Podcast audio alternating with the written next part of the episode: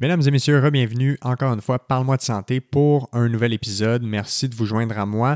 Euh, si c'est votre première fois, n'hésitez pas à rejoindre nos pages sur les réseaux sociaux, Facebook, Instagram, YouTube et euh, à aller voir les euh, premiers épisodes. Donc, on est déjà rendu autour de 7-8 épisodes à ce jour-ci, tout, tout aussi différents les uns que les autres. Donc, pour l'épisode d'aujourd'hui, on parle de douleurs lombaires, de douleurs au bas du dos, de tour de rein d'entorse lombaire, de discopathie, de, d'hernie discale, de lombalgie, lombosciatalgie, de sciatique.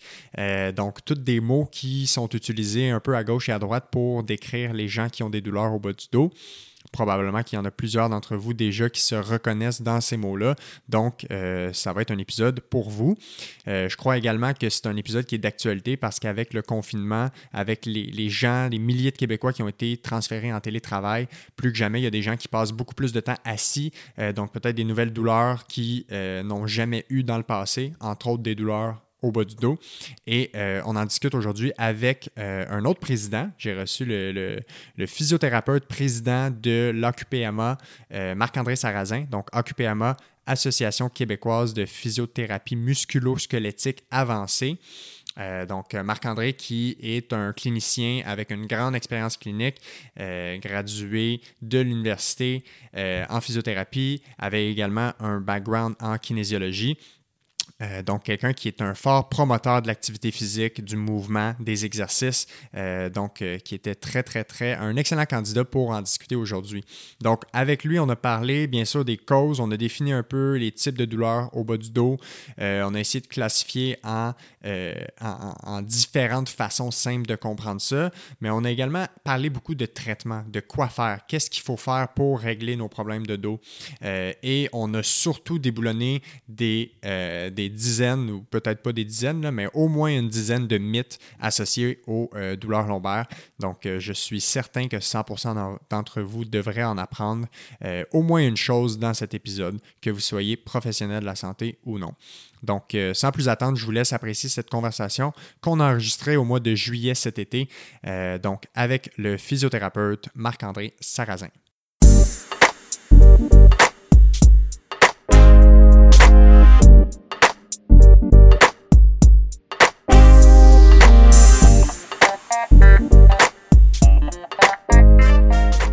C'est parti. Marc-André Sarrazin, bon matin.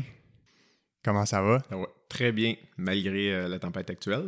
Oui, c'est ça. Merci euh, de, te, de t'être déplacé pour venir faire un petit enregistrement ce matin. Euh, ça me fait grand plaisir de te recevoir dans mon chez-moi, mais aussi dans mon petit bébé de projet qu'est ce podcast. je suis super content. Je sais qu'on avait discuté récemment pour essayer de, de, trouver un petit moment où ça pouvait fonctionner. Fait que je suis super content d'avoir euh, la chance de te recevoir aujourd'hui. Et moi de même. On parle aujourd'hui d'un sujet qui est quand même très. Euh, qui touche l'actualité ou le, quotidien de beaucoup de gens. Euh, on parle de douleurs lombaires, de lombalgie et de tout ce que ça peut, euh, tout ce que ça peut entourer. Euh, la raison pour laquelle je te reçois aujourd'hui, c'est que tu es euh, physiothérapeute clinicien d'expérience. Ça fait plusieurs années que tu pratiques. Donc Proche d'une vingtaine. Oui, c'est ça, exactement. Fait que ça commence à avoir, ça commence à s'accumuler les années d'expérience. je sais que tu es passionné par les lombalgies, par les douleurs lombaires en général, passionné de ton métier. donc, je trouvais que c'était super intéressant de pouvoir discuter avec toi de ce sujet-là. Mais avant qu'on rentre dans le vif du sujet, j'aimerais ça que les gens puissent avoir juste un petit background un peu euh, de toi. Fait de, de, savoir au niveau professionnel, ça a été quoi les études que tu as faites. Euh, qu'est-ce qui t'a amené aussi vers la physiothérapie, puis au niveau de ton cursus euh, professionnel? OK. Ben là, quand on a 46 ans, il y en a un peu plus à dire. Je vais essayer d'être pertinent. je, suis né en 1900. Ben, en fait, ce qui m'a amené vers la physiothérapie, c'est mon adolescence de, de joueur de tennis où est-ce que par-ci par-là, j'ai été confronté à des petits bobos, puis j'ai eu à aller en milieu clinique. Et puis, euh, au-delà du, type de soins que je recevais, là, euh, j'ai vraiment beaucoup aimé l'ambiance dans une clinique de physio. Je trouvais que ça avait l'air d'être des gens euh, en santé. Bon, c'était une clinique de physiothérapie où est-ce qu'ils recevaient beaucoup de sportifs. Et puis, je me rappelle même d'y être allé avec mes chums sportifs avec qui j'allais, puis on avait beaucoup de plaisir avec le personnel. donc, l'ambiance, premièrement. Puis euh, la santé, le sport, les discussions qu'il y avait autour de ça. Puis c'est quelque chose de positif. Hein? C'est un domaine qui est à la recherche de solutions pour des gens dans le besoin, avec des besoins souvent très précis. Si on, des fois, les besoins sont plus ou moins précis, là, mais si on prend la peine de chercher un peu, les gens viennent vraiment avec des objectifs spécifiques, puis c'est le fun d'essayer de répondre à ça. Donc ça, c'est un peu l'adolescence. À suite de ça, j'ai fait le cégep euh, comme, comme, tout le monde ici, là, évidemment. Puis euh, là, ça a été un peu plus difficile. Je ne serais jamais rentré en physiothérapie avec le cégep que j'ai fait. OK. Toi, tu as fait euh, deux ans de cégep euh, party. Trois. OK, c'est ça. ben, j'ai fait mes sciences, ouais. parce que j'avais la, chance d'avoir un peu de facilité à l'école, mais pas assez pour avoir les notes qui me permettaient de rentrer en physio. Fait que j'ai écouté mon cœur, je suis allé en kinésiologie. À l'époque, ça s'appelait pas encore kinésiologie, mais le programme que j'ai choisi, c'est ce qui se rapproche le plus de ce qu'on appelle aujourd'hui kinésiologie. Et puis ça, ça a été une bénédiction pour moi. J'ai tellement aimé le contenu que toute l'étude que j'ai pu faire, j'appelais même pas ça de l'étude, c'était ma lecture de Chevet. Ouais. Donc ça, j'ai vraiment tripé à fond là-dessus. Et puis, euh, ça m'a permis d'avoir des, beaucoup, beaucoup meilleures notes. Donc, j'ai complété ce parcours-là. Puis, à la fin seulement, j'ai euh, été, euh, je suis rentré dans le programme de physiothérapie à l'Université Laval, au Québec. Et puis, bon, ça, j'ai adoré nécessairement. On avait une belle gang en plus. Puis toi, tu gradué en 2001, 2001 de l'Université Laval, exact. Ouais, ouais, ouais. Je pense que euh, ouais, c'est en plein ça. Puis ensuite, ben là, tu sais, évidemment, tu as accumulé les années d'expérience en, travaillant en clinique privée, fait qu'avec une clientèle, monsieur, madame, tout le monde, sportif, mais aussi pas, euh, pas sportif nécessairement. Tout type de blessures musculo-squelettiques, orthopédiques. Euh, puis éventuellement, ça t'a amené aussi vers plus des, tâches d'enseignement aussi avec l'expérience que tu as eue. maintenant, tu es, ben, es, président de ce qu'on appelle maintenant l'OCPMA. je te laisserai après ça peut-être définir un peu c'est quoi. Mais tu as aussi des tâches euh, d'enseignement un peu comme euh, sporadique à l'Université de Montréal, entre autres dans des ateliers de raisonnement clinique. Plus maintenant. Ah, plus maintenant, c'est ça deux ou trois ans. OK, bon, ben moi, je t'avais eu, fait que tu as fait ça pendant quelques années. Oui, oui, oui. mais, ouais, exact. Mais tu enseignes aussi beaucoup maintenant auprès de l'OQPMA, euh, qui est un peu un programme de formation continue pour les physios. Euh, donc, définis un petit peu c'est quoi pour que les gens qui les gens qui savent pas c'est quoi l'OQPMA, puis ben ça ressemble à quoi ton rôle? D'accord. Ben, c'est l'Association québécoise de physiothérapie euh, musculosquelettique avancée. Euh, ça porte un autre nom, là, il y a de ça euh, un an. Oui, ça vient de changer tout récemment. OK, mais on est rendu dans, dans, cette ère-là. Et puis le mandat, c'est essentiellement d'offrir des cours, un curriculum de, de formation post-graduée dans le domaine de l'orthopédie. Ce curriculum-là n'appartient pas à la QPMA, c'est un curriculum qui est canadien. Euh, qui appartient à la division orthopédique de l'Association canadienne de physiothérapie. Puis on est un groupe d'enseignants qui sommes mandatés pour livrer ce curriculum-là, qui est un programme à cinq niveaux, euh, qui comporte euh, des examens, des histoires de cas, énormément d'aspects pratiques, un peu de recherche, le plus possible, mais en même temps, on veut que ça demeure un cours assez pratique. Et puis des gens qui, qui graduent de ce système-là, graduent avec un titre qu'on appelle le fellowship. Euh, en thérapie manuelle ou en physiothérapie musculosquelettique. Oui, exactement. Puis donc, ça occupe quand même une bonne partie de, de, de ta carrière aussi, puis de tes tâches professionnelles maintenant. Oui. Je pense que tu as enseigné aussi, même en Europe, euh, à quelques occasions dans ce cursus-là. Exactement. C'est tout simplement le cursus qu'on exporte en France. Ouais. Avec un groupe là-bas qui s'appelle Captain. Et puis euh, voilà, euh, après avoir passé au travers de ce curriculum-là, il y a de ça maintenant euh, presque un peu plus que dix ans même, j'ai commencé à enseigner au sein de ce cursus-là. Et puis à force de se faire inspirer par des gens du milieu, ben, j'ai fini par m'impliquer au sein de l'organisme. Puis aujourd'hui, je le préside depuis deux ans et demi à peu près. Ouais. Dans ma dernière année de mandat. Ce qui t'amène une, variation de tâches professionnelles aussi qui doit être stimulante quand même entre ton rôle de clinicien, ton rôle d'enseignant, ton rôle au sein du, du, du conseil d'administration. C'est stimulant, il y a des bons défis, puis euh, il faut réaliser aussi que les choses changent de plus en plus vite. Euh, donc, euh, l'adaptation à, toutes ces modifications-là, c'est sans cesse, puis c'est de plus en plus rapide. Donc, on a besoin quand même de, beaucoup de soutien de la part des collègues. Oui, puis vous avez des, jeunes physios qui poussent aussi pour tout le temps qu'on se renouvelle, qu'on repousse nos limites aussi. Oui, puis euh, je dois dire que je suis constamment impressionné par les jeunes générations de physio qui arrivent. Je trouve que vous avez clairement des qualités que nous, on n'avait pas nécessairement à cette époque-là. Si je remonte, là, il y a de ça une vingtaine d'années, dans un groupe donné, là, il y avait peut-être un, deux ou trois leaders qui émergeaient. Aujourd'hui, on forme des leaders. Fait que c'est presque la majorité que je trouve qui peuvent assumer euh, au moins une certaine part de leadership. Puis ça, je trouve ça euh, franchement impressionnant. Puis vous avez des qualités, des, des, capacités d'adaptation euh, qui sont pour moi hors du commun. Fait que c'est assurément le, fun à voir. Ouais, c'est assurément une, qualité importante à avoir dans notre métier, là, cette capacité d'adaptation. donc, rentrons dans le, le, cœur de notre sujet aujourd'hui. on parle de on appelle ça, on parle de lombalgie parce que c'est comme un terme générique qu'on utilise euh, dans le domaine de la santé pour définir les douleurs dans le bas du dos, donc les, douleurs qu'on appelle lombaires, euh, tout ce qui englobe ça. Euh, mais avant qu'on parle plus précisément des lombalgies, pourquoi c'est important aujourd'hui de faire de l'éducation puis de parler des lombalgies? Oui, ben, en fait, c'est important plus que jamais. Euh, bon, euh, initialement, quand, quand tu m'as exposé le thème des lombalgies, euh, c'est toujours un thème un peu épeurant parce que c'est gros, c'est large, puis on peut aller dans tous les sens. C'est vague aussi. Très, très vague. Puis on va essayer, je pense, de centrer le, le, concept là, sur, sur, certaines idées qui sortent de, de ce qu'on appelle aujourd'hui les lombalgies. Puis ta première question, je la trouve très pertinente parce que pourquoi en 2020? Ben plus que jamais parce que les lombalgies, ça fait juste augmenter dans la population. C'est un peu le mal du siècle. Puis ce que ça nous dit, c'est confrontant un peu, c'est que malgré le fait qu'on en voit beaucoup dans notre quotidien en clinique, qu'il y a énormément de recherches, énormément d'argent qui est dépensé sur ce domaine-là, ben, il y a un constat qu'il faut admettre, c'est qu'on est encore poche comme, thérapeute, comme clinicien, à bien traiter les lombalgies, particulièrement les lombalgies chroniques. Et quand je dis on est poche, ben, j'inclus les physios, j'inclus les chiro, J'inclus les kin, j'inclus les médecins, les orthopédistes, les physiatres. L'ensemble des professionnels qui interagissent avec ces patients-là. On n'est pas très bon pour s'occuper des lombalgies de façon générale, puis ça, c'est les statistiques qui le mentionnent.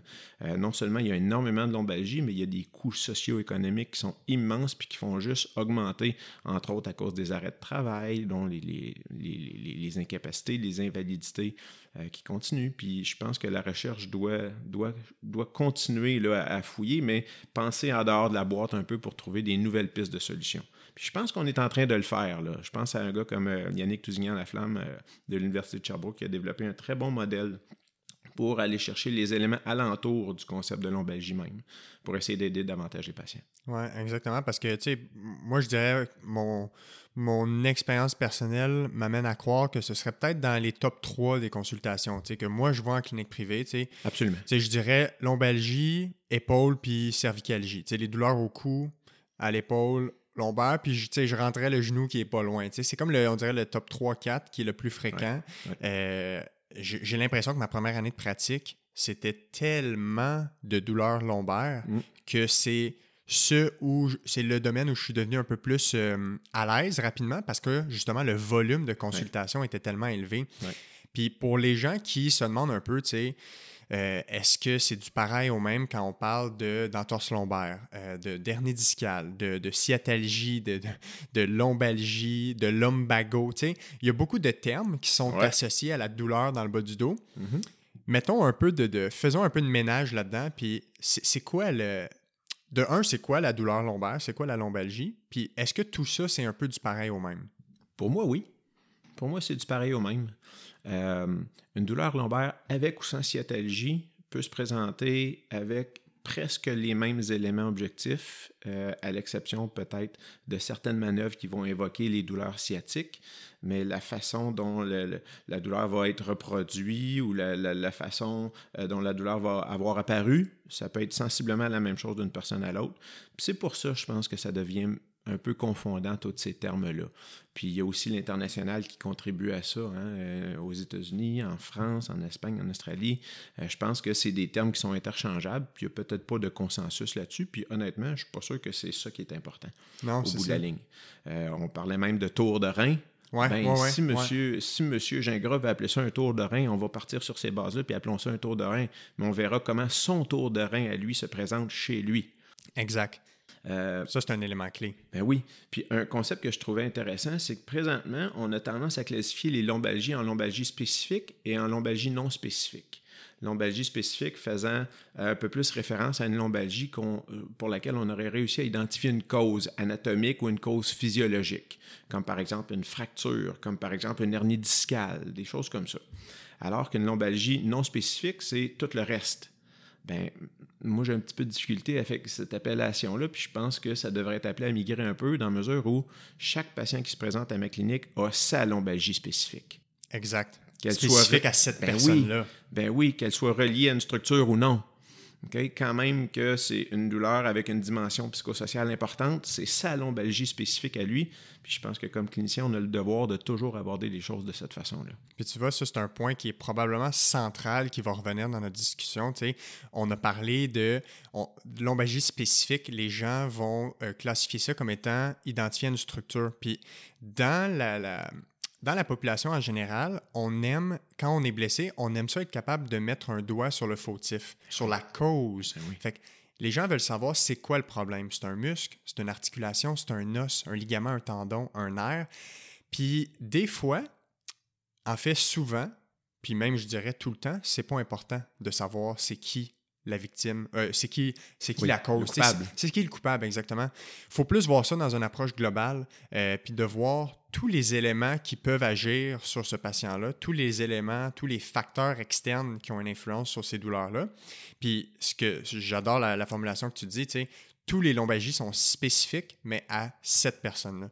Fait que le tour de rein de Monsieur X et le tour de rein de Madame Y les deux peuvent avoir la même symptomatologie, fait que les mêmes douleurs, les mêmes types de limitations, mais vont être influencés complètement différents selon le bagage de chacun, selon l'environnement de chacun. Puis ça, ça, a un rôle à jouer, de prendre euh, un aspect plus global du patient, de, voir une prise en charge globale. Oui. Puis au niveau de euh, ces douleurs, justement, on parle de on a, comme énuméré toutes les causes possibles, eh ben, toutes les, appellations possibles. Oui. Ça va être quoi les causes qu'on voit euh, mm-hmm. fréquentes par rapport mm-hmm. aux douleurs lombaires, puis peut-être même de, faire la différence entre euh, des douleurs d'apparition soudaine, fait souvent peut-être liées à des accidents, puis des douleurs qu'on va penser plus à euh, de surutilisation ou d'apparition graduelle. Oui. Ben, c'est une façon de les classer, hein, les douleurs dites traumatiques, un accident de voiture, une chute, euh, un, faux mouvement, un geste très brusque, par exemple, euh, qui aurait pu créer une lésion, ne serait-ce que, bon, euh, une vraie entorse lombaire avec une blessure discale, qui sait, versus des douleurs qui apparaissent sans trop qu'on sache pourquoi. cette sphère-là, il est là notre vrai challenge, c'est que c'est c'est pas facile d'identifier toutes ces causes-là. c'est très fréquemment un ensemble de petites choses, mais pas seulement un ensemble de petites choses, un ensemble de, petites choses qui sont présentes dans un, dans un, dans un espace-temps restreint. Alors, c'est souvent euh, une, conjoncture d'événements qui vont amener la, personne à développer à ce moment-là une douleur lombaire. Et puis à partir de, ce, début de douleur lombaire-là, euh, euh, je, vois ça un peu comme un modèle d'entonnoir, si tu veux, avec une extrémité qui est très large, où est-ce qu'il peut y avoir plein de facteurs qui vont contribuer, qui vont être présents ou non. Et là, la personne se présente avec sa douleur lombaire. Et à partir de l'apparition de la douleur lombaire, la personne peut réagir de mille et une façons. Et là, l'entonnoir se réouvre à nouveau.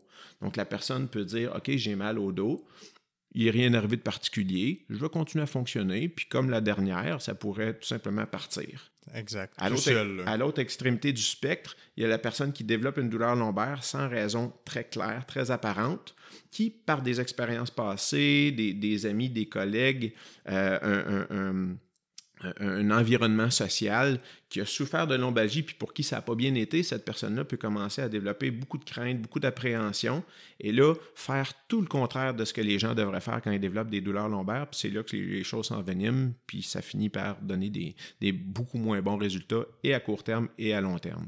Donc, pour différentes raisons, les gens vont vont, vont, développer une douleur lombaire, puis ils vont la gérer de façon différente pour différentes raisons aussi.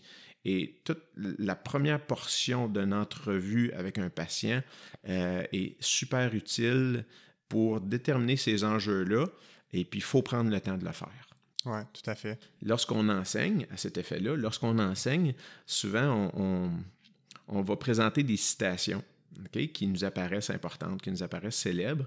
Puis, tu sais, des fois, on écrit un nom en bas, on n'est même pas sûr si c'est cette personne-là pour vrai qui le dit, là, mais il y en a une euh, qui vient d'Abraham Lincoln, qui viendrait d'Abraham Lincoln.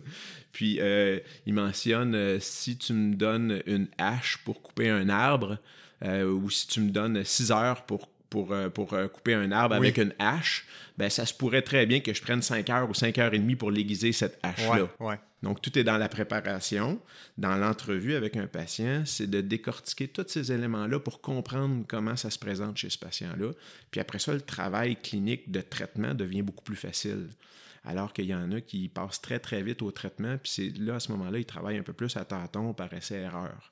Du moins plus que celui qui a pris du temps pour bien développer son questionnaire. Absolument. Puis ça, ça va avec un peu l'image d'entonnoir que tu montrais. Puis ça, je pense que peut-être c'est important de faire, faire, un, faire du pouce là-dessus parce que peut-être les gens qui sont blessés, qui ont une douleur lombaire, n'ont pas nécessairement euh, les, tout le temps les mêmes attentes d'une prise en charge en physiothérapie.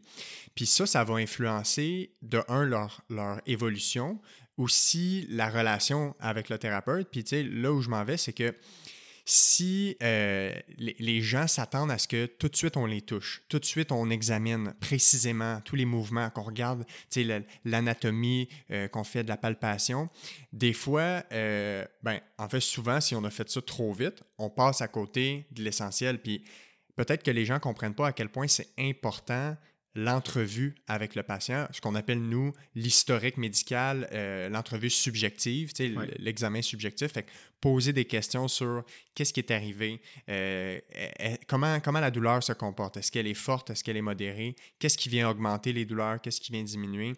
Mais surtout, c'est quoi les impacts de cette douleur-là sur le travail, sur le sommeil, euh, sur les loisirs, les sports? Ça fait combien de temps qu'elle est là? Est-ce que les gens ont complètement arrêté leurs activités?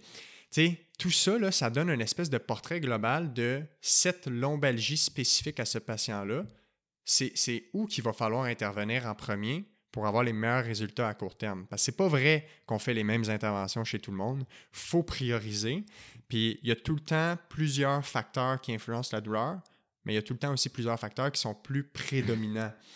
Parle-moi un peu des. Tu sais, en tu parlais tantôt que les gens vont avoir des comportements différents hein, face à la douleur quand ça arrive. C'est quoi des comportements euh, qu'on observe rapidement quand ils ont des lombalgies qui vont peut-être nuire à leur guérison à long terme ou, à court terme?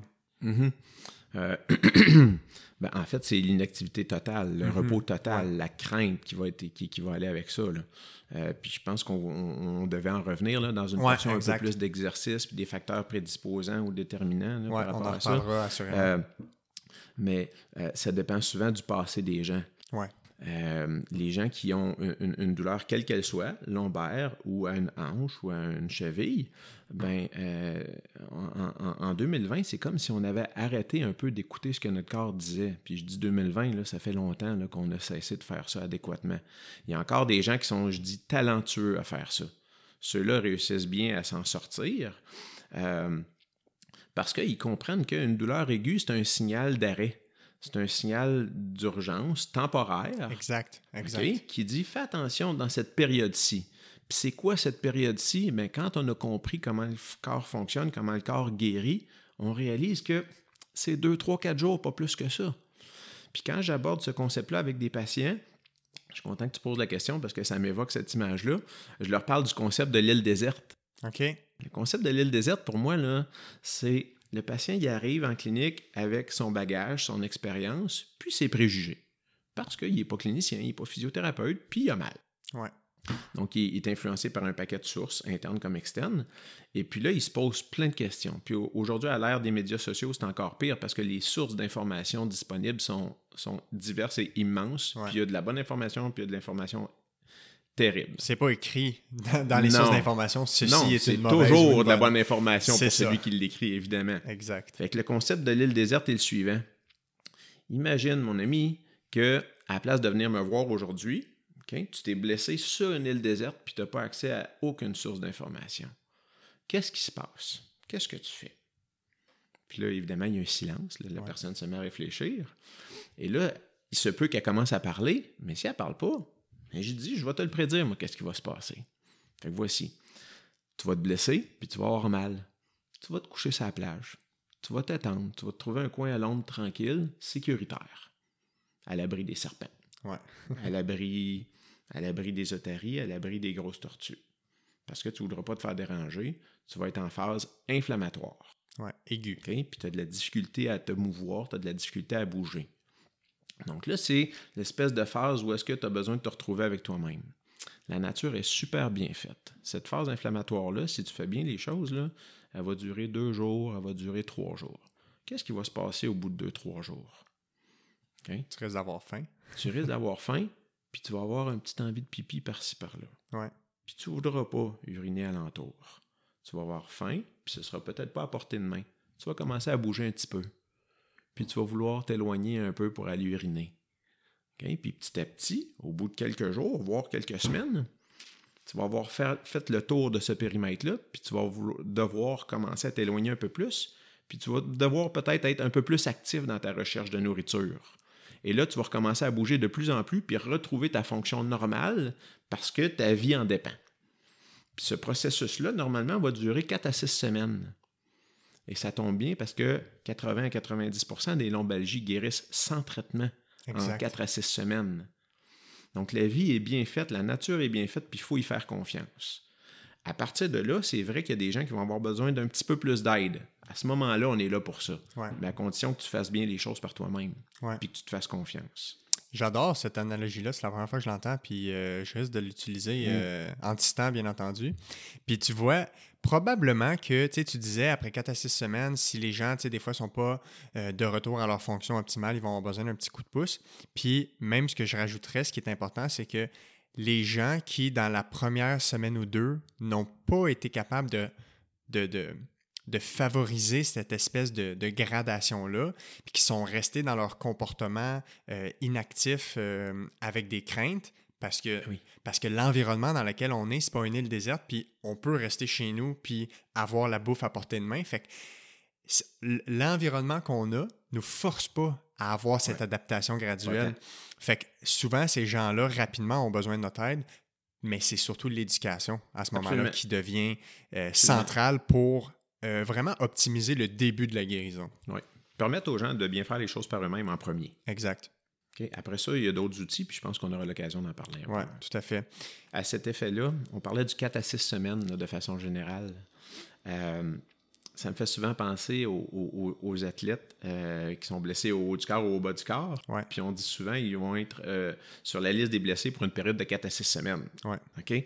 Mais c'est pas parce qu'ils ont des thérapeutes extraordinaires, c'est pas parce qu'ils ont des, des, blessures très précises qui prennent 4 à 6 semaines. Toutes blessures confondues, d'un niveau moyen qui nécessite un arrêt de jeu, dans la plupart des cas, à moins que ce soit plus grave, prennent 4 à 6 semaines. Fait que ces, personnes-là guérissent peut-être un petit peu plus vite, mais c'est pas par la nature de la blessure, c'est parce qu'ils sont super en forme déjà et qu'ils ont un système immunitaire très performant. Ouais. Puis souvent sont pris en charge rapidement, donc probablement qu'ils reçoivent des bons conseils dès le départ aussi. Oui, tout à fait. Ils ont un environnement autour qui est adéquat. Ouais. Puis par rapport à ça aussi, ça me fait penser ce que tu disais tout à l'heure euh, sur le pourcentage de lombalgie qu'on voit dans notre pratique. Ben, je pense que les gens qui œuvrent dans des milieux cliniques qui sont très orientés vers la médecine sportive voient moins de lombalgie. Ça, ça m'amène la question suivante. Comment ça se fait? Tu sais, que les gens qui sont dans des milieux sportifs voient un petit peu moins de lombalgie, ben, je pense qu'une blessure traumatique lombaire, dans le milieu sportif, c'est quand même moins fréquent qu'une blessure traumatique à une extrémité comme un poignet ou, à une cheville, qui, ont souvent des blessures ligamentaires. Puis est-ce que les athlètes se blessent un peu moins souvent au dos que les personnes plus sédentaires? Probablement. Puis les athlètes vont retrouver leur, leur, train de vie un peu plus rapidement qu'une personne sédentaire qui bouge déjà pas, alors que le traitement de choix pour une douleur lombaire, c'est de bouger. Absolument. Puis on va y revenir à ça. Je pense que ça influence quand même beaucoup le type de clientèle qu'on va voir dans notre pratique. Oui, ça, je suis d'accord. Parce que la majorité des douleurs lombaires qu'on va voir chez les gens qui sont c'est pas des sportifs de haut niveau, là. monsieur, madame, tout le mhm. monde, qui sont probablement qui ont des sports, des loisirs, évidemment. C'est souvent juste un épisode où ils en ont fait trop par rapport à ce qu'ils faisaient d'habituellement. Fait que le classique, le ménage de printemps, on fait un week-end de, jardinage, on sort les tables, on sort les parasols, on, se penche beaucoup. Ce qui n'est pas une activité dangereuse. Mais quand leur corps n'est pas habitué à faire ça, c'est juste une question de, de, capacité d'adaptation qui qui est dépassée. C'est souvent une discussion que j'ai avec les patients, ça. Leur premier questionnement, quand ils se présentent chez nous, euh, ils savent qu'on va leur demander qu'est-ce qui s'est passé, puis pourquoi ils ont développé ça. Puis leur premier questionnement, c'est toujours qu'est-ce que j'ai fait de plus? Puis tu ne seras pas surpris d'entendre que bien souvent, ils n'ont rien fait de plus, mais ils oublient de se poser la vraie question. qu'est-ce que j'ai fait de moins? Exact. Qu'est-ce que j'ai fait de moins? Puis dans une année, là, euh, il y a des périodes de l'année pour des activités données. Le printemps puis l'automne, là, c'est les transitions. Fait que durant tout l'été ou durant tout l'hiver, il y a plein de choses que les gens ont fait moins. Ouais. que ce soit marcher, que ce soit faire du ski, du ski de fond, de la raquette, nager. Donc, il y a plein de choses que les gens font moins, puis ils oublient qu'ils se déconditionnent. Puis quand on arrive autour de 46 ans, on se déconditionne plus facilement que quand on a 20 ans. Ouais. Donc, ça, c'est la deuxième question que je pose aux gens. Qu'est-ce que tu penses que tu as pu faire de moins pour te rendre un peu plus fragile dans, dans le développement de cette pathologie-là? Puis des fois, cette réponse-là, elle ne vient pas non plus. Les gens n'ont rien changé ce qu'il faut faire ressortir de ça pour rassurer les patients, c'est si tu n'as rien fait de plus, si tu n'as rien fait de moins, garde en tête que tu t'es pas blessé sérieusement au niveau de toutes tes structures. Mm-hmm. Probablement que tes structures, là, elles sont correctes. Donc, à ce moment-là, l'autre question qu'il faut se poser, c'est dans quelles circonstances se présente ta douleur? Puis là, les gens réalisent que, ah, tiens, c'est pas quand je fais quelque chose, c'est pas quand je fais moins quelque chose, mais c'est plutôt dans des contextes. Puis là, ça ouvre toute une nouvelle, une nouvelle, un nouveau tiroir qu'il faut explorer, puis faire comprendre aux gens que la douleur lombaire, elle est multidimensionnelle, puis qu'il faut sortir de la structure lombaire pour expliquer la douleur, mais surtout pour expliquer comment on va faire pour progresser Tout dans à ce cheminement-là. Puis tu sais, parlons-en justement de structure, tu sais, un des, j'ai envie de dire fléau de, de, de, du domaine médical associé à la douleur lombaire, c'est la fameuse hernie discale. Ouais. Euh, les gens ont, sont terrorisés de ce mot-là. Quand tu rentres hernie discale dans Google, on voit des choses atroces, on voit des images atroces. Oui. Euh, si on faisait un sondage à l'ensemble du Québec, je suis probablement sûr que si on demandait aux gens c'est quoi le niveau de danger que vous associez à la hernie discale, probablement que les gens coteraient autour de 7, 8, 9 sur 10. tu sais. Mhm, mhm. Euh, Qu'est-ce qu'on entend par hernie discale? Puis qu'est-ce qui est important? C'est sûr qu'il y a beaucoup de choses là, à dire à ce niveau-là, mais Ouais. c'est quoi les éléments importants à mentionner par rapport à l'hernie discale? Ben, en fait, si, si on a une discussion là, entre physiothérapeutes là, qui avons gradué dans les 15 ou 20 dernières années, là, puis même plus, là, je peux en nommer plein, là, euh, le concept d'hernie discale, ce qu'il faut retenir de ça, c'est no big deal. Exact. OK? C'est pas grave. Ben non, pas du tout. OK? Mais no big deal pour le commun des mortels, pour le patient qui a cette perception-là, comme quoi c'est quelque chose d'important, on ne peut pas se limiter à dire c'est pas grave, inquiète-toi pas de ça. Il faut expliquer au patient pourquoi c'est pas important. Euh, pour- pourquoi c'est pas important, puis pourquoi il faut se préoccuper de tout le reste à l'entour. Exact. OK? Euh, ben, les gens souvent sont pas au courant que l'hernie discale ne se développe pas à cause d'un geste en particulier ou d'un trauma en particulier. Une hernie discale, c'est l'enveloppe du disque qui va être repoussée un petit peu vers l'extérieur à cause d'un vieillissement normal du disque qui arrive chez tous les gens. Chez, chez- euh, puis plus qu'on avance en âge, plus que ça s'installe, ces choses-là, jusqu'à un certain âge. Puis on pourra revenir sur un Ouais. modèle explicatif de ça. Là, Ouais.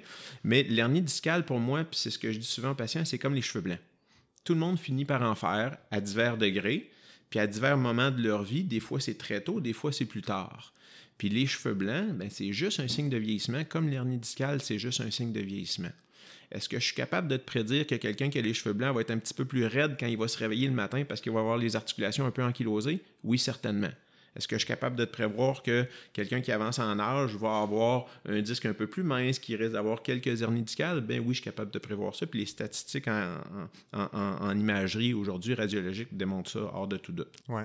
Donc, ça, à ce niveau-là, il, faut expliquer ces choses-là aux patients, puis leur dire aussi que chez toutes les personnes qui ont des hernies discales, ben c'est presque les mêmes proportions de gens qui ont de la douleur puis de gens qui n'ont pas de douleur.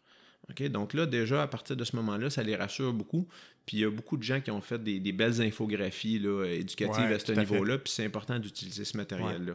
Parce que des fois, quand ça vient de nous, ben des fois, ça paraît intéressé un peu, puis ça peut manquer de crédibilité, mais quand c'est fait par euh, d'autres personnes de l'extérieur avec des belles infographies, puis bien référencées aussi, Ouais. ça devient un, peu plus facile d'intégrer ça, puis, puis c'est une forme de confrontation pour les perceptions du patient. Ouais. Alors quand ça ne vient pas nous autres, c'est probablement un peu plus facile. Euh, c'est vrai qu'il y a une petite corrélation entre l'importance des dommages discaux puis euh, l'importance ou la fréquence des douleurs lombaires, mais c'est somme toute un peu négligeable. Euh, à partir de ce moment-là, Euh, bon, je disais tout à l'heure d'entrée de jeu sur l'hernie discale qu'on ne connaît pas le mécanisme de développement aigu d'une hernie discale. C'est quelque chose qui se développe tranquillement, pas vite. Puis, lorsque j'ai ouvert ma clinique, il y a de ça presque deux ans, bon, j'avais magasiné des modèles anatomiques pour expliquer certaines choses aux patients. Puis, j'ai trouvé ça sur Internet. je pense que j'ai acheté ça sur Amazon, si je ne me trompe pas. Puis, euh, contrairement à bien du stock médical, là, c'est vraiment pas cher. Là. Pour les gens qui sont en audio, vous irez voir cette section-là en vidéo, oui. le, petit, la petite démonstration anatomique. Ben, c'est un segment lombaire qui s'apparente à un niveau L4, L5 avec un disque au milieu.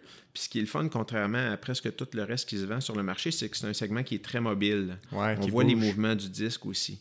Fait que moi, je l'ai acheté pour ça, pour cette qualité de mobilité, de dynamisme-là. Puis, je voulais expliquer une coupe de concepts aux patients. Et à un moment donné, je raconte l'anecdote, mon petit garçon qui jouait à, la clinique avec mon, modèle de, de, vertèbre et segment lombaire, il a commencé à peser dessus. Et pour ceux qui voient à la télévision ou à l'écran, il a commencé à peser dessus, puis ça a fait ça ici. Une espèce de petite bulle. Euh, une petite bulle qui mime un peu là, ce qu'est une hernie discale. Ouais. je sais pas. Bon, peut-être que tu pourras. Euh, ouais, ouais, on va le voir. On va le voir bien. OK. Puis là, mon petit gars, il dit C'est ça que mon oncle Luc s'est fait ah, et là, j'ai trouvé ça, intéressant. Et là, j'ai trouvé ça très drôle euh, parce que c'est exactement ce que je veux que les patients ne comprennent pas. Parce que c'est pas comme ça que ça se passe. Et là, j'ai compris que ce modèle-là avait été fait pour ça. Alors, c'est une grossière erreur de présenter ça aux patients parce que c'est paniquant de voir ça. C'est une image qui est très, très forte. OK? Euh, puis l'hernie discale, dans le fond, là, elle peut prendre place à cet endroit-là, comme j'ai démontré ici. Puis là, euh, souvent, ce que les gens comprennent, c'est que l'hernie discale vient faire une pression sur une racine nerveuse, puis là, ça peut donner un tableau clinique euh, assez important dans cette région-là, puis tout le long du nerf, en particulier le nerf sciatique, puis là, euh, s'ensuit une cascade d'événements qui peuvent être épeurants pour le patient. Et là, ce qui est important quand on utilise un modèle comme ça, c'est de leur dire exactement que c'est pas tout à fait comme ça que ça se passe. Ouais. Il y a une nuance à faire, absolument. Ouais. Parce que ça devient. Tu sais, quand, quand les gens lisent la description, au niveau anatomique de ce qui mm. se passe, mm. ça devient épeurant, puis ça augmente le niveau d'anxiété qui est associé à leur douleur. On le sait très bien que toute augmentation du niveau d'anxiété associée à notre douleur, parce que c'est épeurant, parce que c'est de l'inconnu, c'est un facteur qui est nuisible euh, ou, qui, qui, va, qui peut freiner une évolution euh, favorable. Absolument. Puis, tu sais, le, le, le, disque qui est comme un peu la, la pour les gens pour simplifier ça pour les gens, c'est comme un coussin entre nos vertèbres qui a un, euh, un, rôle d'amortisseur, qui a un rôle de euh, transition de mouvement pour nos vertèbres. Puis, comme toutes les autres parties de notre corps, tu sais, notre peau va rider un petit peu avec l'âge. Euh, nos, vertèbres ou nos genoux, nos coudes vont peut-être avoir un petit peu d'arthrose avec le temps. On va avoir des cheveux blancs, tu l'as dit. Notre vision change, mm. euh, notre voix change. Il y a un ensemble de facteurs associés au vieillissement normal du corps. Puis des fois, les gens pensent qu'un euh, un bombement discal ou une hernie discale, c'est quelque chose de grave, alors que dans la majorité des cas, c'est simplement dû à un vieillissement normal, dû à ben, on a utilisé notre corps, on a bougé, on a fait des loisirs, puis c'est pas. faut dédramatiser ça pour vraiment rassurer les gens. Une autre bonne façon de dédramatiser, parce que les craintes reliées à ça, puis les gens nous le verbalisent, c'est aujourd'hui j'ai 30 ans, j'ai 35 ans, j'ai mal au dos comme ça se peut pas, puis ça m'irradie dans la jambe. Euh, qu'est-ce que je vais avoir l'air à 60, 70 ans? Est-ce que je vais être dans un fauteuil roulant comme mon oncle un tel à qui c'est arrivé? C'est vrai qu'il y a quelques histoires comme ça, mais c'est souvent des mauvaises prises en charge qui ont mené à ça ou des traumas majeurs. Oui, exact. OK? Or, euh, il y a un modèle qui existe, un modèle théorique qui existe, qui date des années 70, puis qui est encore super pertinent, même s'il n'est pas parfait. C'est le modèle euh, qu'on dit de euh, Kirkcaldy-Willis. C'est un modèle qui explique l'évolution d'un disque lombaire ou d'un segment lombaire. Euh, ce que ça mentionne, c'est que dans un bas âge, ben, les gens ont une colonne lombaire d'un point de vue anatomique qui paraît saine, avec pas d'arthrose ou absence d'arthrose, puis un disque qui est d'une hauteur normale, assez élevée, puis qui absorbe très très bien les chocs. Et le vieillissement, puis on en a parlé tout à l'heure, fait en sorte que, bon, euh, petit à petit, le disque perd un peu de son contenu en eau, Puis il commence à y avoir des petites fissures qui s'installent aux abords du disque, donc le contour du disque. Puis encore là, ça, c'est un phénomène qui prend place de façon tout à fait normale avec le vieillissement. Puis ça crée une petite faiblesse au sein du disque au fur et à mesure que le disque perd un peu de son contenu en eau. Et ces faiblesses-là autour du disque, c'est souvent là que vont se former les hernies discales. Ce deuxième phénomène-là de vieillissement précoce, là, ça prend généralement place entre 20 et 50 ans. Et comme le disque est très malléable, parce qu'il y a encore du contenu en eau, il va bouger de façon un peu plus rapide ou il va se modifier de façon un peu plus rapide. Et c'est pour ça que dans ce groupe d'âge-là, souvent, c'est là que les épisodes de lombaire, les épisodes de lombalgie sont un peu plus aigus. Et si on fait le tour un peu de notre environnement, c'est vrai que c'est ces gens-là qui en souffrent le plus de façon aiguë. Puis c'est là aussi qu'arrivent les fameuses sciatalgies, pour les raisons que je viens d'expliquer. Ce que les gens ignorent, c'est ça la belle nouvelle, c'est qu'au fur et à mesure que le disque devient de moins en moins euh, euh, euh, gorgé d'eau, plus sec, il, s'assèche, puis il ne va plus évoluer. Plus que ça encore, il y a même des hernies discales qu'on sait qui vont se résorber ça ne veut, veut, pas dire que le matériel discal retourne à l'intérieur du disque. Ça veut dire que le corps a la capacité de le phagocyter, c'est-à-dire de le manger puis de s'en débarrasser. Ouais. Un peu comme un déchet qu'on Exactement. Puis c'est un phénomène qu'on voit de plus en plus sur des études d'imagerie médicale. Puis on y reviendra sur l'imagerie médicale et son rôle. Tout à fait.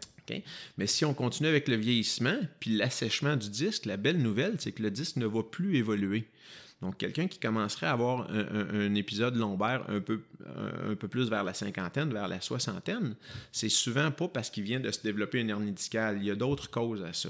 Exact. Et ce qu'on remarque dans notre environnement, quand on côtoie des gens de cet âge-là, on réalise qu'ils n'ont plus de douleur aiguë, mais que le matin, ils se réveillent avec un peu plus de raideur.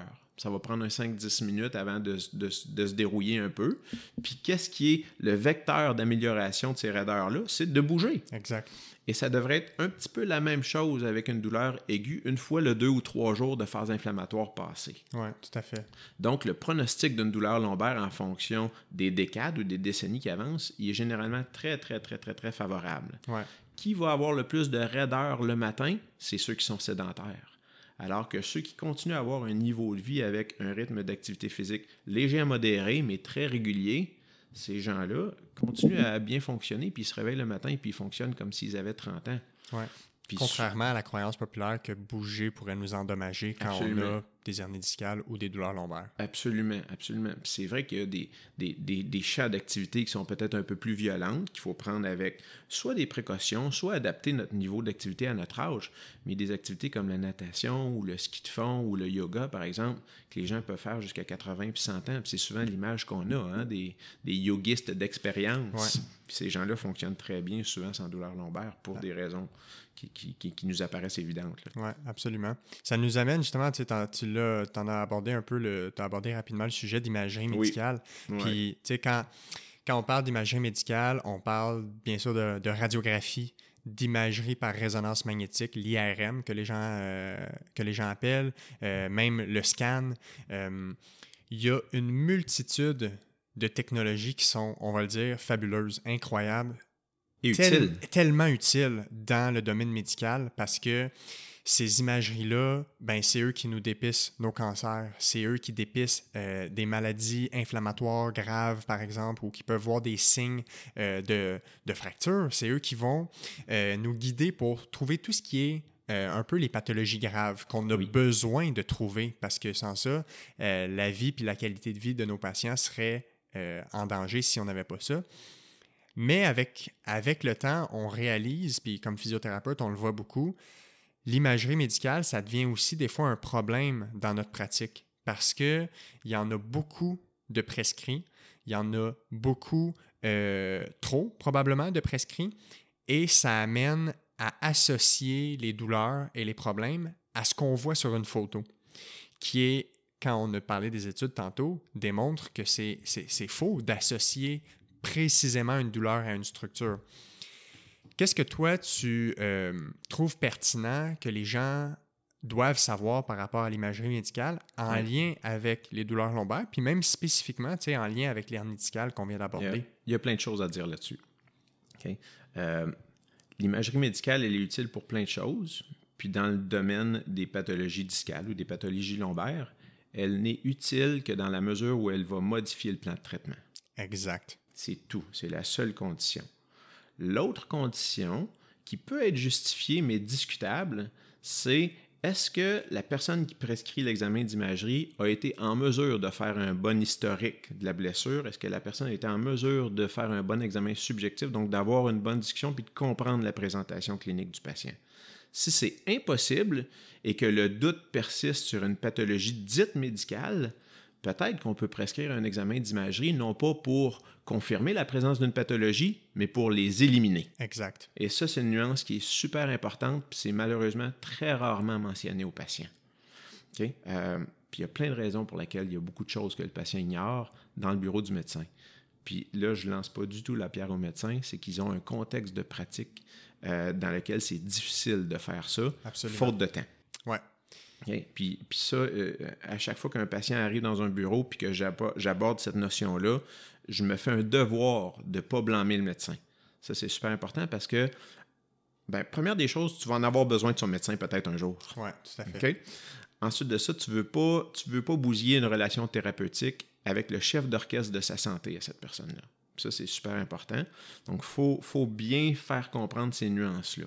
Donc, faute de temps, euh, c'est souvent un peu plus facile de prescrire un examen d'imagerie pour éliminer des pathologies, puis après ça, ça devient rassurant.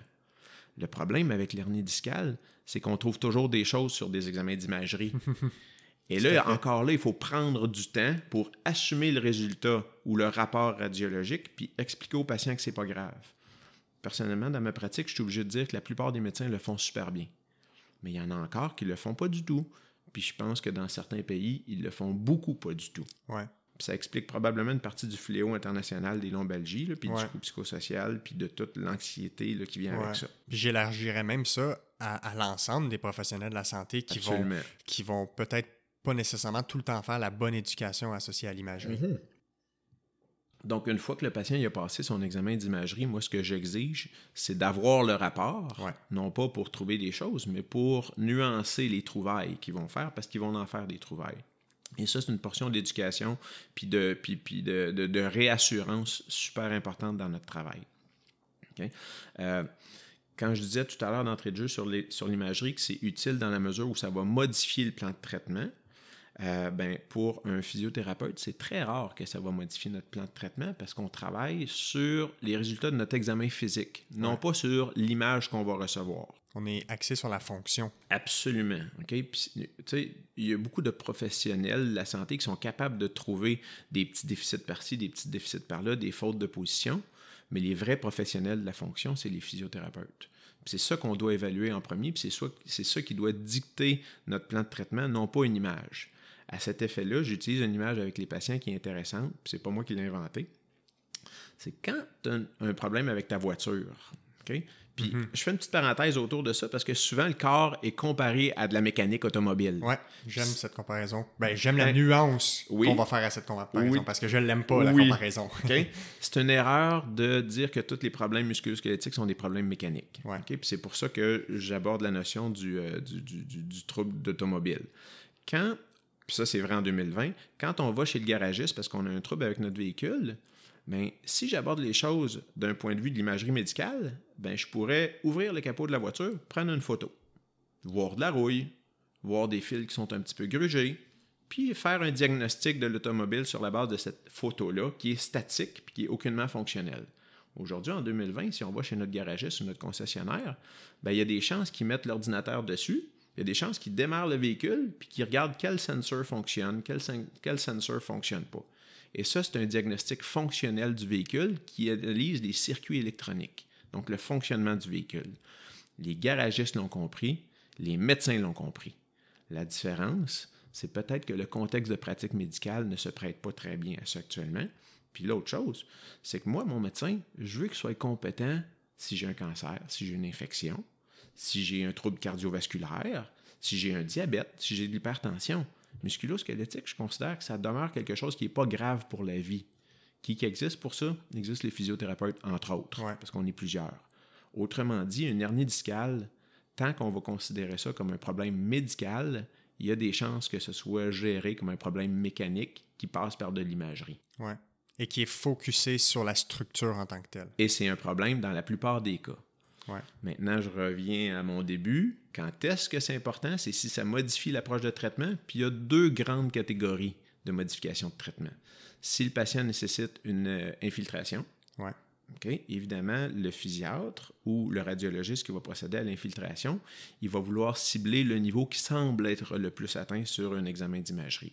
Par exemple, L4, L5 ou L5S1 qui sont des niveaux fréquents.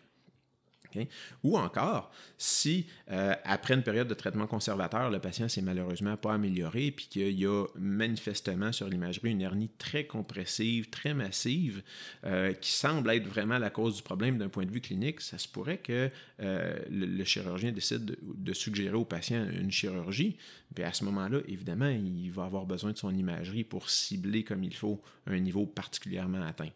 Mais autrement, puis ça, c'est probablement autour de 99% des cas, C'est ça, exactement. c'est pas nécessaire. Mais tu vois, tu sais, tu parlais d'infographie tantôt, puis il y, en- il y en a beaucoup de pages sur les réseaux sociaux qui font des bonnes infographies avec des bonnes euh, sources. Puis la statistique qui ressort, parce que je les regarde souvent, c'est 99% des douleurs lombaires qui ne sont pas d'origine grave. Fait que c'est le 1% quand on parle des choses qui nécessitent ce genre d'intervention urgente. Fait que, tu sais, c'est- c'est- c'est no- c'est important de bien savoir quand est-ce que ce 1% y est là, mais c'est aussi important de rassurer les gens quand on est dans le 99%. Puis le- j'aime bien l'image du coffre, euh, ben, du, du moteur d'auto avec la photo, puis ça rejoint un peu l'image que moi, je, je, je partage aux patients. Je leur parle euh, d'un film qu'on écoute. Fait que si tu prends un film à n'importe quel moment, puis tu cliques sur pause, Mm. puis tu dis à la personne, est-ce que cette image-là reflète Mhm. l'histoire du film? Il n'y a personne qui dirait oui. Quand on prend une image d'un dos, on voit juste le squelette, on voit la structure, on voit pas comment cette personne-là se penche, comment elle bouge, euh, est-ce qu'elle a des limitations au travail, est-ce qu'elle a des pressions par son employeur de revenir au travail, est-ce qu'il y a des conflits à la maison à cause des douleurs, est-ce que cette personne-là est stressée, apeurée, tu sais, ça montre pas tout ça, fait que c'est impossible d'associer une douleur strictement une structure parce que c'est de dire à un être humain que tout ce qu'il est n'est pas important. Mm. On a une structure atteinte, réglons la structure. Absolument. Puis on travaillera jamais une structure, on travaille une fonction, on travaille l'être humain dans sa globalité, puis le patient dans sa globalité. Puis tout à l'heure, tu disais que les gens les- ou les patients arrivent avec différentes attentes de, de, de- de diagnostic de structure ou de manipulation vertébrale importante. Ben, la très, très, très grande majorité des patients, c'est vrai qu'il y a des exceptions, mais c'est plutôt rare. La très grande majorité des patients avec lesquels on aborde les problèmes de cette façon-là, ben, on est souvent la première personne qui l'avons écouté à ce point-là, puis qui l'avons considéré dans son entièreté, puis dans la fonction qui lui est réellement problématique. Ouais, absolument. Euh, une L4, L5 qui bouge pas très bien en flexion, ça peut être pertinent, ça peut être totalement non pertinent si la personne n'a pas de problème en flexion. Ouais. OK? Et là, ça, c'est important à avoir cette discussion-là avec le patient. Ouais. Puis, tu sais, pour un peu euh, conclure ce qu'on ce qu'on a dit à propos de l'imagerie médicale, euh, j'ai l'impression que c'est le, le rôle du physio dans l'éducation par rapport à- au trouvailles radiologique est super important parce que je pense pas que les médecins ont le temps, honnêtement, de faire ça. Euh, probablement qu'ils aimeraient ça, pouvoir Ben oui. passer plus de temps, mais ils ont juste pas le temps par le l'espèce de de pression du système de santé Ouais. qui leur est. Absolument. Puis moi, c'est pour ça que même avant, si je sais qu'ils vont passer une imagerie, moi, je les prépare d'avance. Là, je, je leur dis, je vous le dis tout de suite, ce qu'on va trouver. On va voir, tu sais, s'ils ont entre 40 et 60 ans, ce qui est souvent la clientèle qu'on voit, je vais leur dire, je vous garantis, je suis prêt à gager 20 on va avoir un petit peu d'arthrose, L4, L5, Exact. L5, S1, parce que c'est les niveaux qui sont plus fréquemment euh, atteints d'arthrose avec le temps, dû par notre anatomie, simplement. Mm. Euh, il va peut-être avoir des petits bombements disco, il va peut-être avoir même une petite hernie discale. Peut-être que vous avez ça depuis 20, 30 ans, puis c'est la première fois que vous avez mal au dos. Ce qui est important, c'est que quand on va euh, revenir sur ce rapport-là, moi, je vais vous rassurer pour vous expliquer précisément pourquoi il y a des choses qu'on va essayer de mettre de côté en disant que c'est pas ça le problème. Euh, c'est pas ça qui est important dans le focus, puis souvent, ça va rassurer les gens. Ça va les éviter de rentrer tous les termes qu'ils vont voir sur le rapport dans Google. Parce que des fois, les rapports radiologiques, c'est hyper détaillé. Puis là, il y a des mots très complexes que les gens rentrent dans Google, puis ils comprennent rien. Oui, absolument. Fait que ça, c'est probablement que tu le fais déjà aussi. C'est sûr. Juste de les préparer autant avant, puis après ça, de revenir là-dessus. De, de, dire maintenant que le rapport est là, est-ce qu'il y a des inquiétudes? Est-ce qu'il y a des mots qui vous font peur? Puis, parlons-en justement. Il y a, ça, c'est un des. Ça couvre un peu les, certains mythes et croyances associés euh, aux douleurs lombaires. Est-ce que toi, tu vois d'autres mythes à déboulonner, des croyances erronées qui sont hmm. importantes euh, d'aborder par rapport à l'ensemble des lombalgies? La fameuse arthrose. Mm-hmm. Oui. Euh, c'est un, un, terme qui est un peu démonisé. Alors que moi, si on me dit que dans mon dos, j'ai de l'arthrose puis que j'ai rien d'autre, oh, que je suis content. Ouais. OK? Puis probablement que tu as abordé la question dans un, dans un autre blog avec euh, Anthony Théoli. Oui, on parlait d'arthrose, entre autres pour qui le, champ d'études euh, tourne beaucoup autour du genou, mais tout ce qu'Anthony mentionne, ça peut s'appliquer à n'importe quel type d'arthrose, puis ça inclut l'arthrose de la région lombaire. Donc, si on parle des termes retrouvés sur une résonance magnétique, on parle d'hernie discale, ils vont parler de spondylarthrose, d'arthrose facétaire légère à modérée, d'ostéophyte. Ben, les gens, ils lisent ces termes-là, puis ils sont un peu effrayés. Mais si j'avais à résumer ça en un seul mot, ça s'appelle de l'arthrose aussi. Ouais, c'est juste que c'est de l'arthrose de différentes régions, différentes structures de la région lombaire. Et j'utilise le concept d'arthrose pour ramener beaucoup de positifs dans la prise en charge. Puis c'est là que je réutilise mon modèle ici. Donc là, après avoir fait l'examen de la personne, on dit bon, OK, tu as eu de la douleur lombaire quand tu penchais vers l'avant, ceci étant l'arrière, ceci étant l'avant.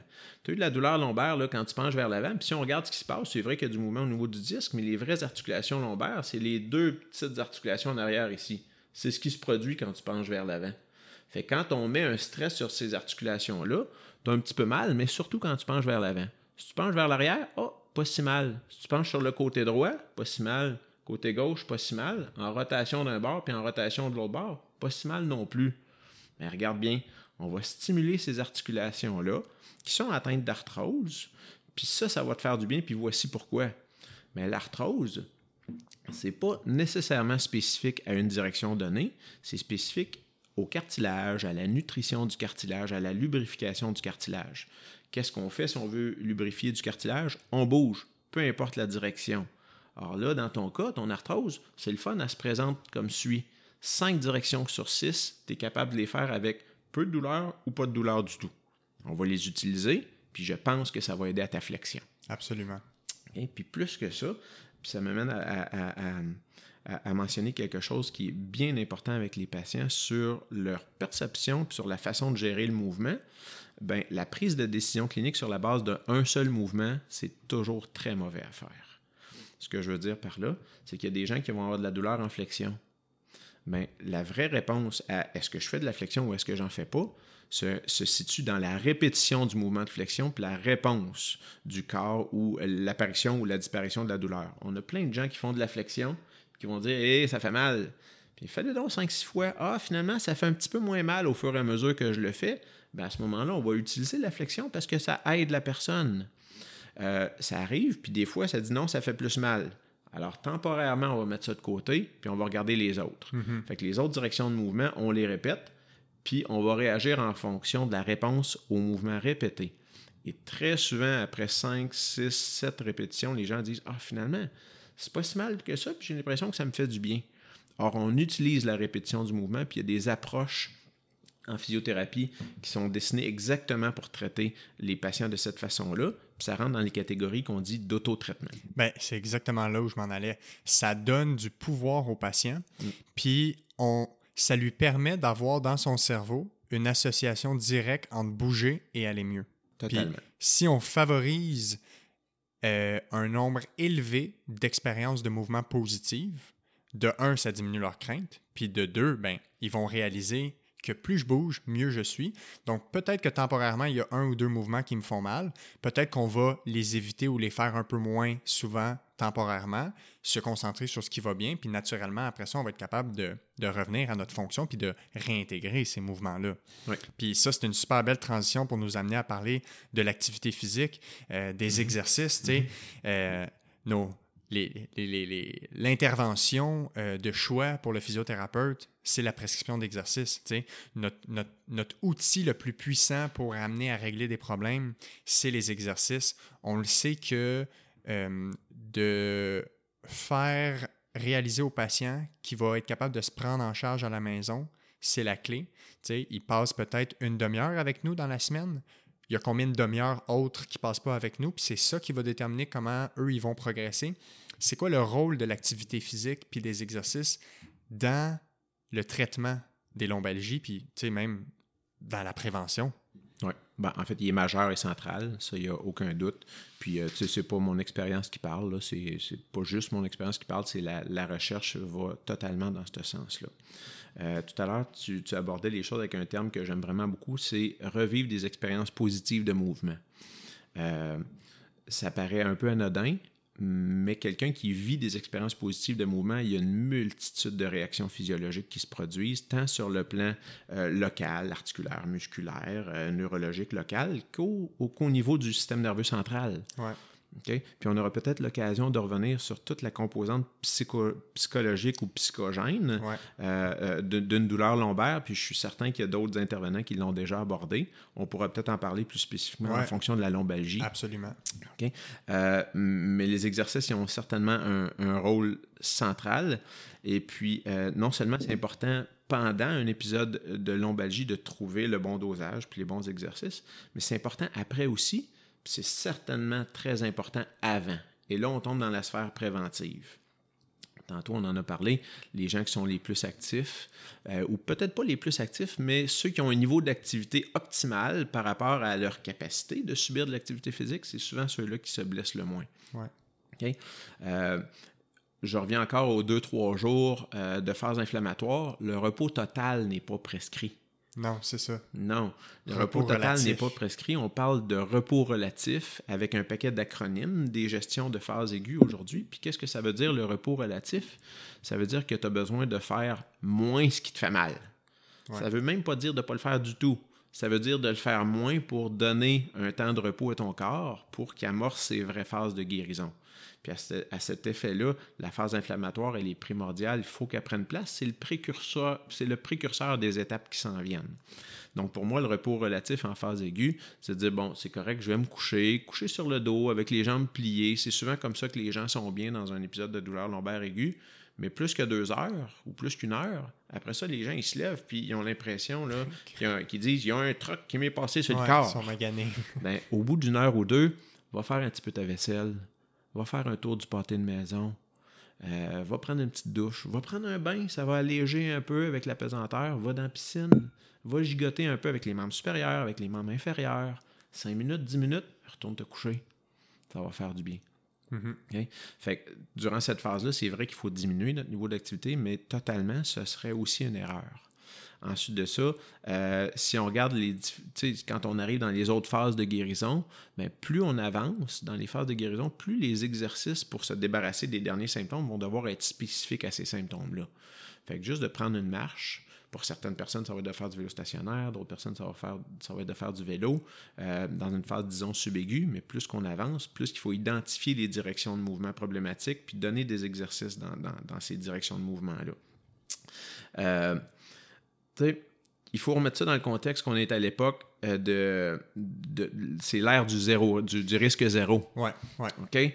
Puis un, un, un, paquet de conceptions erronées qui viennent avec ça.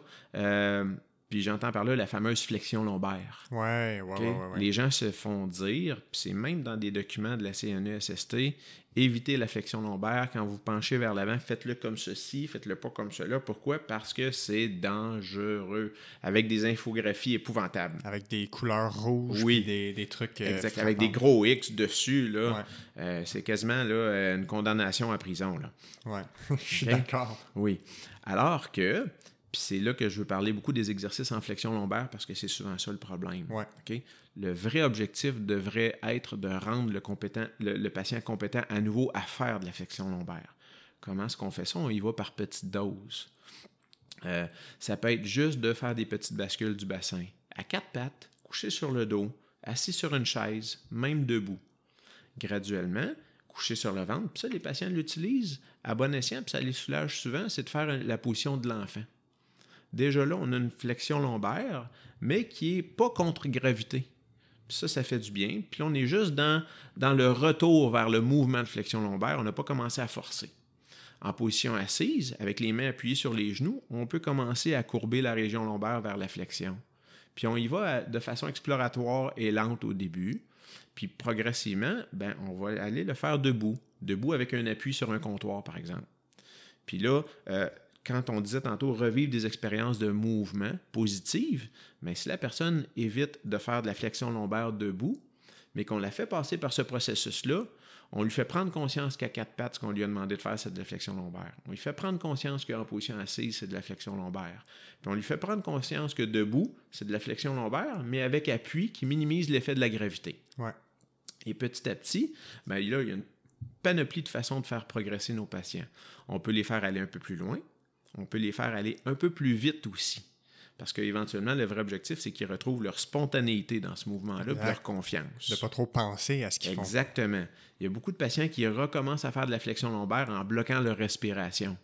Mais c'est sûr et certain qu'ils vont entretenir beaucoup de tension puis qu'ils vont se trouver raides jusqu'au jour où ils apprennent à le faire de façon relâchée comme un geste sportif efficace. Et ça, toutes ces petites nuances-là dans la qualité d'un geste donné, ben, on doit accompagner nos patients qui ont moins confiance. Il y en a qui le font assez spontanément, assez vite, mais il y en a qui sont obligés d'être accompagnés là-dedans un peu. Mm-hmm. Puis éventuellement, ce qui est super intéressant, puis ce qui est le fun euh, euh, euh, comme progression, c'est d'introduire de la force dans ça. De la charge dans le fond. De la charge dans ça. Puis encore là, on peut utiliser le même rationnel de faire des baby steps ou des, des mini-étapes qui nous amènent à prendre la charge en flexion lombaire. Et c'est là, dans les derniers stades de récupération, que le fameux deadlift devient un exercice magique. Mm-hmm. Parce que là, on rend les gens non seulement aptes à faire de la flexion lombaire, mais on les rend forts dans une position de flexion lombaire. Et rendu là, ce qui est intéressant, ou du moins ce qui est important, je pense, de mentionner aux patients, c'est que la meilleure façon de protéger une articulation, c'est d'avoir des groupes musculaires alentour de cette articulation donnée-là qui sont forts. Et c'est comme ça que, que, les gens reprennent confiance dans une vraie fonction lombaire complète et élargie. Puis ça les amène à répéter des expériences positives de mouvement.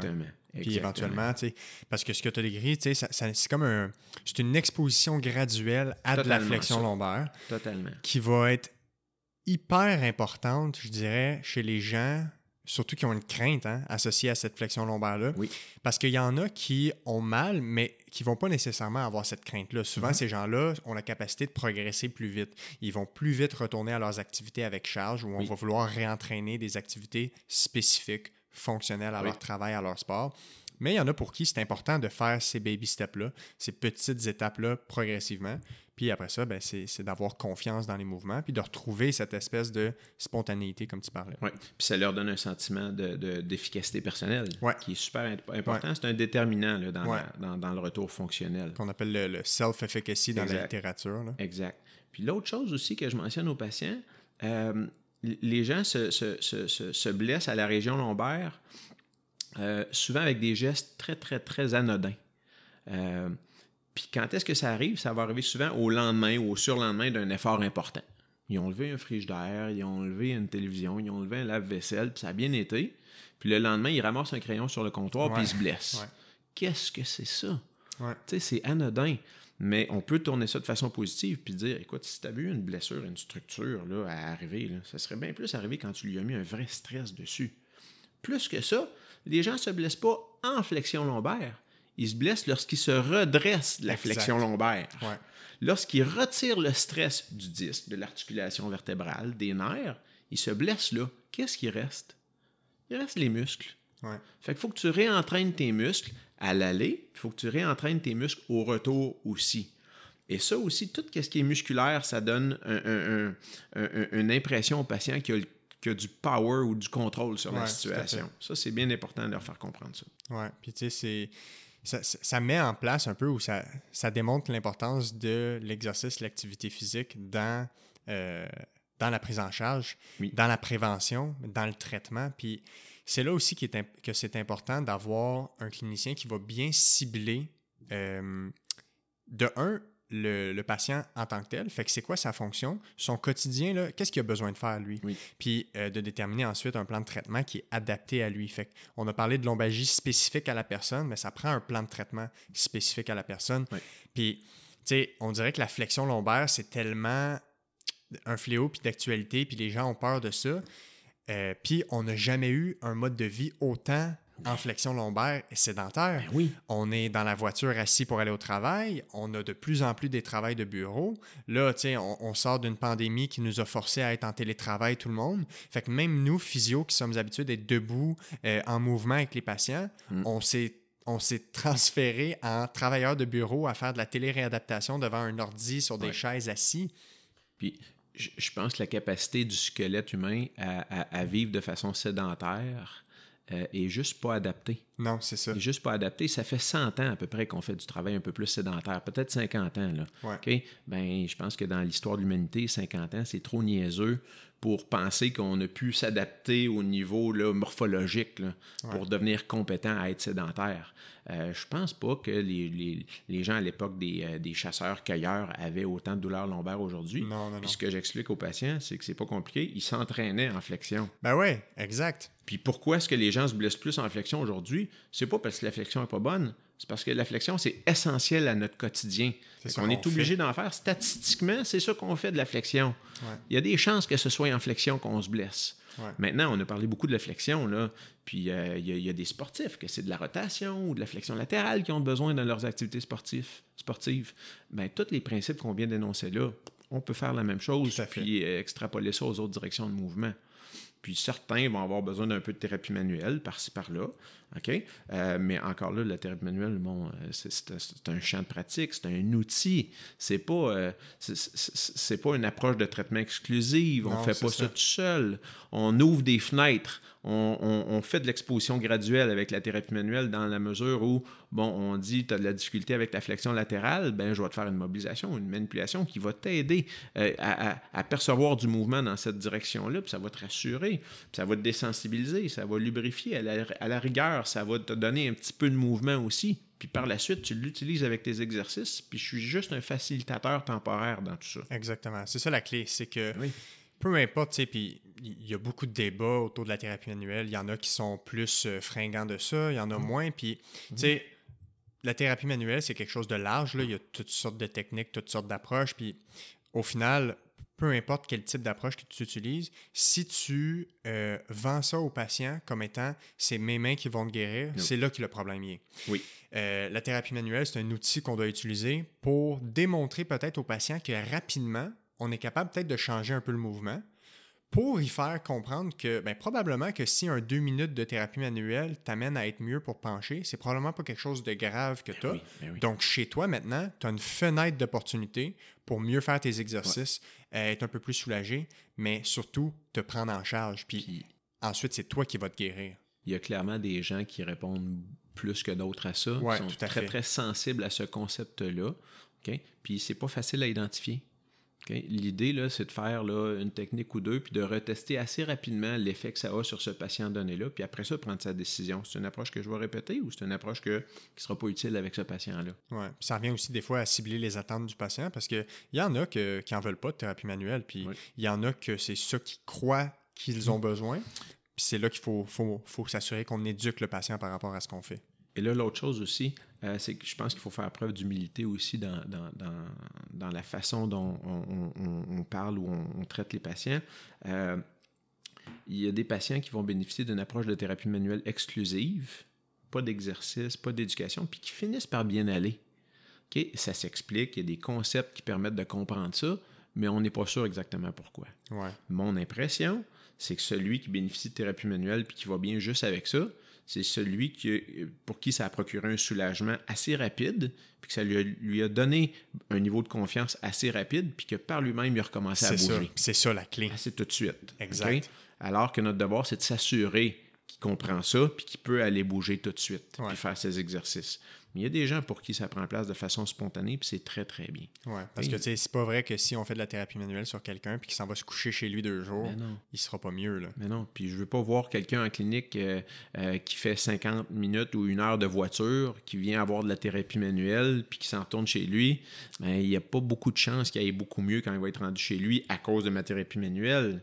Il y a plus de chances que ce soit l'éducation et les exercices en sortant de sa voiture qui va l'aider. Oui, tout à fait. En terminant, j'aimerais Oui. ça aborder le, le- euh, un, point qu'on a un peu touché dans, dans, les différents points de notre conversation, c'est l'aspect des facteurs externes, des facteurs environnementaux euh, qu'on le sait qui sont de plus en plus importants d'aborder. On dirait que plus que jamais maintenant, les thérapeutes, les physios le savent que mm. c'est important de bien cibler les facteurs externes qui peuvent influencer sur euh, notre douleur. D'abord, qu'est-ce qu'on entend par facteurs environnementaux? Qui peuvent avoir un impact sur notre douleur. Puis qu'est-ce qui est important de cibler à ce niveau-là? Ben, là, on, tombe dans la sphère psychosociale, des expériences passées, des croyances. Euh, puis ça inclut assurément l'environnement social. Ouais. Euh, souvent, quand on parle des lombalgies dites chroniques ou qui perdurent dans le temps, euh, c'est très, très, très influencé par ça. les facteurs environnement, environnementaux, psychosociaux. Puis là, il y aurait, on pourrait en parler très très longtemps, là, euh, mais je pense que l'employeur, les amis, la famille ont un rôle beaucoup plus important qu'on pense dans ça. À mon avis, le premier facteur négatif au niveau environnemental qui va contribuer à faire persister les symptômes, c'est le manque de considération. Puis on donne souvent l'exemple d'un enfant euh, qui se plaint de quelque chose. Ben, la meilleure façon de faire en sorte que cet enfant-là va continuer de se plaindre, c'est de nier sa plainte. Ouais. Il va juste pleurer plus fort, il va juste crier plus fort, puis il va juste le demander davantage, puis il va le demander plus fréquemment encore. Est-ce qu'il va s'aider? Non. Est-ce que le parent va s'aider?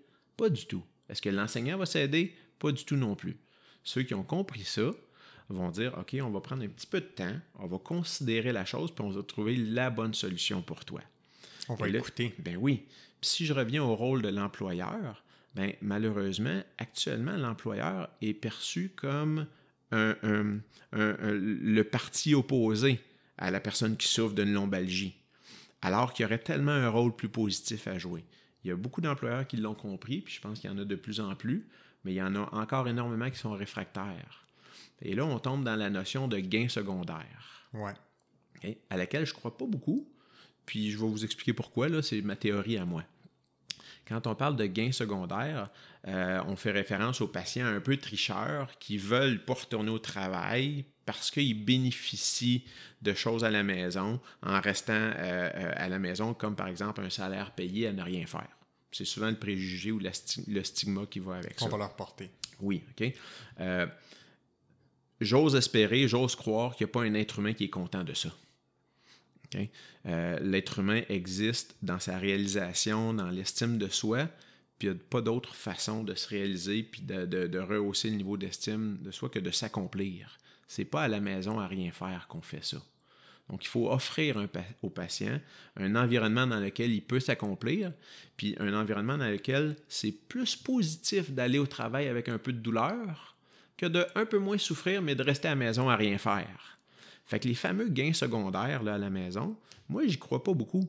Je dis surtout que c'est l'absence de gains primaires à retourner au travail. Ouais, ouais, ouais. Ça, c'est. Pour moi, c'est deux choses complètement différentes. Euh, différentes. Puis quand non seulement l'employeur va avoir compris ça, mais les collègues de cet employé-là en question vont avoir compris ça, bien, le réseau social, tant au travail, à la maison, euh, que, que, que, dans les loisirs ou les activités sociales, là, vont s'améliorer. Euh, puis c'est pas rare hein, qu'on a euh, un homme ou une femme qui dit Ah, je souffre à la maison, mais je trouve ça difficile, j'ai l'impression que mon mari ou ma femme ou mon ami ne comprend pas. Ouais. OK? Ben, c'est important d'avoir cette conversation-là. Euh, ça m'aide pas si tu me juges dans ça. Puis, puis les gens se braquent finalement.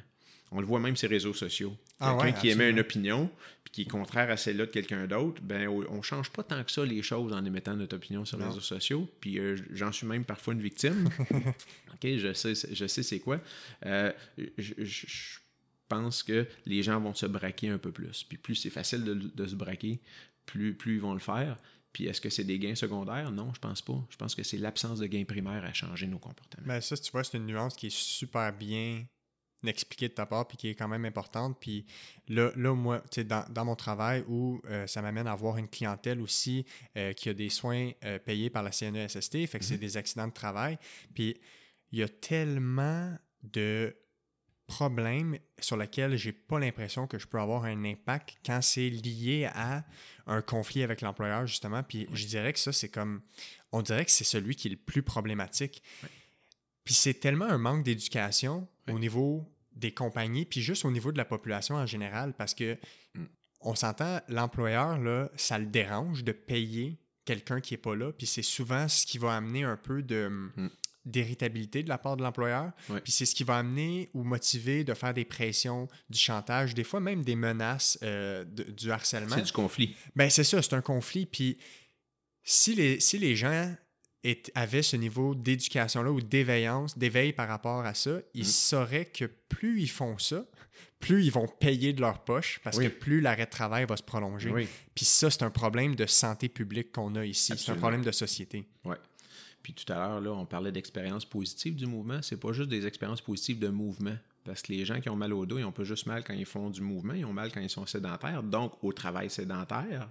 Donc, c'est des expériences de vie positives qu'il faut leur redonner. Ouais. S'ils font des associations entre le travail et leur douleur lombaire, à cause des mécanismes centraux qui existent dans, dans, dans, dans, dans, les douleurs lombaires, Ouais. ben, ils vont vivre des expériences de travail négatives et malheureusement, on comprend aujourd'hui que ces gens-là vont souffrir plus et plus longtemps. Ouais. Donc, d'offrir un environnement ou un contexte, OK, ou euh, bon, euh, c'est ça, un environnement de travail ou un environnement social positif, ça peut juste être positif. Ouais, ça, c'est un élément majeur. Quel autre Ouais. euh, facteur Ben, que tu vois qui Il y, a les, influence? il y a les comorbidités, c'est-à-dire toutes Ouais. les maladies là, connexes en parallèle. Euh, les gens qui sont en mauvaise santé, qui ont par exemple un syndrome métabolique, euh, hypertension, cholestérol, diabète, Diabète. ben, malheureusement, leur système immunitaire ne fonctionne pas à plein régime. Puis, comme, comme je dis des fois, l'expression, c'est que c'est pas des machines à guérir. C'est ça. Il y a trop d'énergie qui est grugée ailleurs Oui. par le corps. Euh, malheureusement, ceux qui ont des diagnostics un peu nébuleux, nébuleux aussi, comme la fibromyalgie, le côlon irritable, les maladies de Crohn, euh, ça aussi, c'est des gens qui ont beaucoup de petites douleurs par-ci par-là qui apparaissent dans des situations données, pas nécessairement en fonction de ce qu'ils ont fait ou de ce qu'ils n'ont pas fait. Euh, ensuite de ça, il y a des épisodes antérieurs. OK, ça, c'est souvent un prédicteur de douleur, de douleur lombaire un peu plus chronique. Euh, si on reste dans les, dans, dans les comorbidités, euh, les problèmes de thyroïde Ouais. aussi.